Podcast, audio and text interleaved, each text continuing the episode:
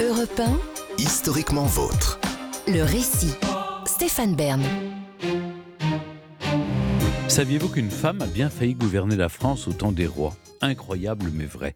On est passé tout près de ce qu'on appelle une gynécocratie avec un père qui a essayé de placer sa fille à la tête du royaume de France il y a 500 ans de cela. Je vous raconte maintenant Isabelle Claire Eugénie d'Autriche, la presque reine de France, qui finalement gouverna les Pays-Bas. De Cléopâtre à Élisabeth Ier d'Angleterre, en passant par Christine de Suède ou Catherine de Russie, un bref coup d'œil en arrière et nous constatons que l'histoire regorge de souveraines. À l'étranger, oui, mais en France, aucune. Certes, il y avait eu des régentes et non des moindres.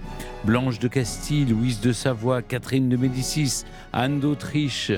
Mais elles ont toutes dû rendre le pouvoir sitôt leur mari revenu ou leur fils devenu majeur.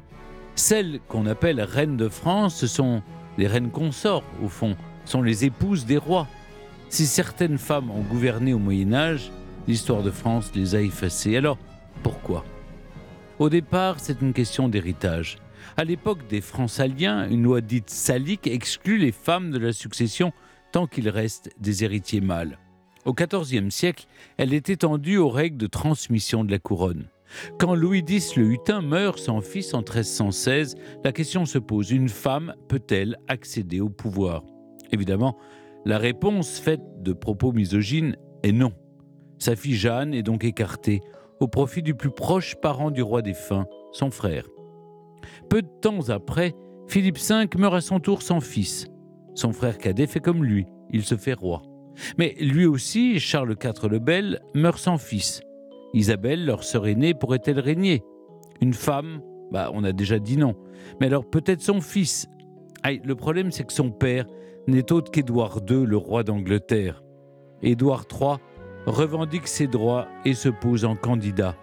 Mais les pères de France se réunissent et décident que non, la couronne ne peut pas passer entre les mains des Anglais. Quitte à changer de branche, ils lui préfèrent largement Philippe de Valois. En résulte celle qui va durer un moment, la guerre de Cent Ans. Quelques siècles plus tard, ce ne sont pas les Anglais cette fois, mais les Espagnols qui viennent revendiquer leurs prétentions sur le trône. Chez les uns comme chez les autres, les femmes peuvent régner. Quand un roi ibérique propose de mettre sa fille sur le trône, le débat est rouvert. Tout cela nous amène donc en Espagne au milieu du XVIe siècle. Élisabeth de Valois, épouse du roi Philippe II, met au monde une fille en août 1566. Elle s'appelle Isabelle Claire Eugénie d'Autriche, car elle est issue, comme vous l'imaginez, de la maison des Habsbourg d'Autriche. Son lignage est des plus illustres. Elle descend par son père de l'empereur Charles Quint et par sa mère du roi de France Henri II.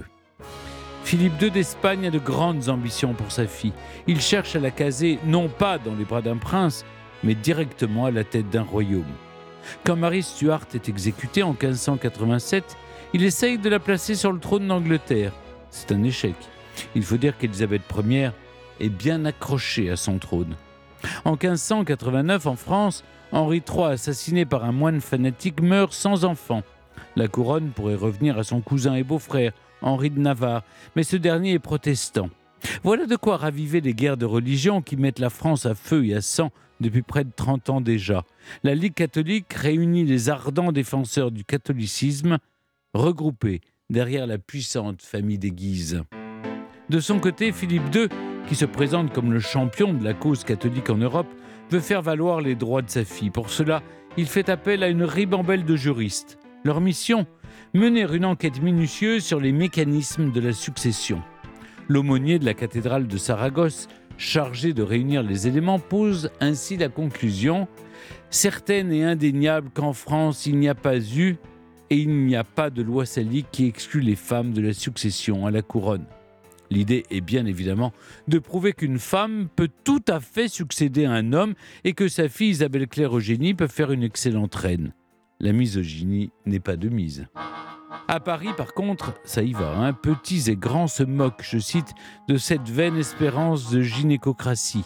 Les Français prennent comme exemple la situation désastreuse de l'Angleterre, où je cite là un texte qui circule alors, tel gouvernement gynécocratique apportait plus souvent des troubles et changements que de paix et de tranquillité. Ce qui n'advient si souvent aux États auxquels les hommes commandent, et la couronne passe de lance en lance et non de quenouille en quenouille. La quenouille, je le rappelle, étant l'instrument utilisé par les dames, généralement pour filer la laine. Le message est clair, les femmes au métier à tisser, oui, mais sur le trône de France, c'est non. Il y a surtout une crainte. C'est ce qu'on avait déjà redouté à l'époque avec Édouard III, qu'un étranger se retrouve sur le trône de France. Voilà un point sur lequel catholiques et protestants sont presque tous d'accord. En réalité, les revendications de Philippe II ont surtout provoqué un sursaut du sentiment national. Personne ne prend même la peine de discuter des arguments de ces juristes. Un arrêt du Parlement de Paris de 1593 déclare nuls les traités conclus par cette princesse étrangère comme faits au préjudice de la loi salique et autres lois fondamentales du royaume. L'année suivante, Henri de Navarre, converti au catholicisme, est lui sacré sous le nom d'Henri IV. Vous l'aurez bien compris, malgré les tentatives acharnées de Philippe II d'Espagne, sa fille Isabelle Claire Eugénie d'Autriche ne montera pas sur le trône de France. La France aurait pu avoir une reine, mais elle n'en a pas voulu. Désormais, la masculinité fait partie intégrante des lois fondamentales du royaume. Le catholicisme aussi, avec la conversion d'Henri de Navarre, qui, devenu Henri IV, signe l'édit de Nantes en avril 1598. Les guerres de religion s'apaisent, mais elles ont fait bien des dégâts, et pas qu'en France, aussi aux Pays-Bas. Une nouvelle fois, le roi Philippe II manœuvre. Rien à voir avec le plus rock'n'roll de nos confrères, non. Plus sérieusement, Philippe II espère pacifier ses provinces déchirées par plusieurs décennies de guerre et, pour ce faire, il va utiliser son meilleur outil, sa fille. En mai 1598, Isabelle Claire Eugénie d'Autriche, 33 ans désormais, épouse son cousin l'archiduc Albert d'Autriche. Elle devient souveraine des Pays-Bas et de Bourgogne. Sous leur règne, les Pays-Bas espagnols, soit la Belgique et les Pays-Bas actuels, connaissent leur âge d'or. D'une grande piété, Isabelle s'impose comme championne de la cause catholique. Depuis Bruxelles, elle fait rayonner une cour splendide et incarne la culture de l'Europe renaissante.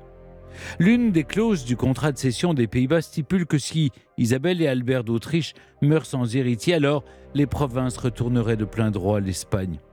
Or, le couple n'aura jamais de descendance.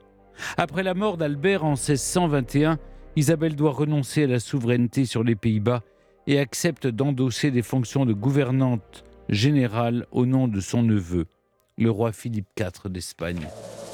À la fin de sa vie, Isabelle d'Autriche rejoint les ordres et plonge dans un mélange de dévotion et de dépression. Après sa mort en 1633, un religieux la décrit comme une héroïne à l'âme vigoureuse remarquable, au moins autant par sa piété que par sa grandeur d'âme. Une femme qui aurait sûrement fait une bonne reine de France, mais ça, l'histoire ne le dit pas.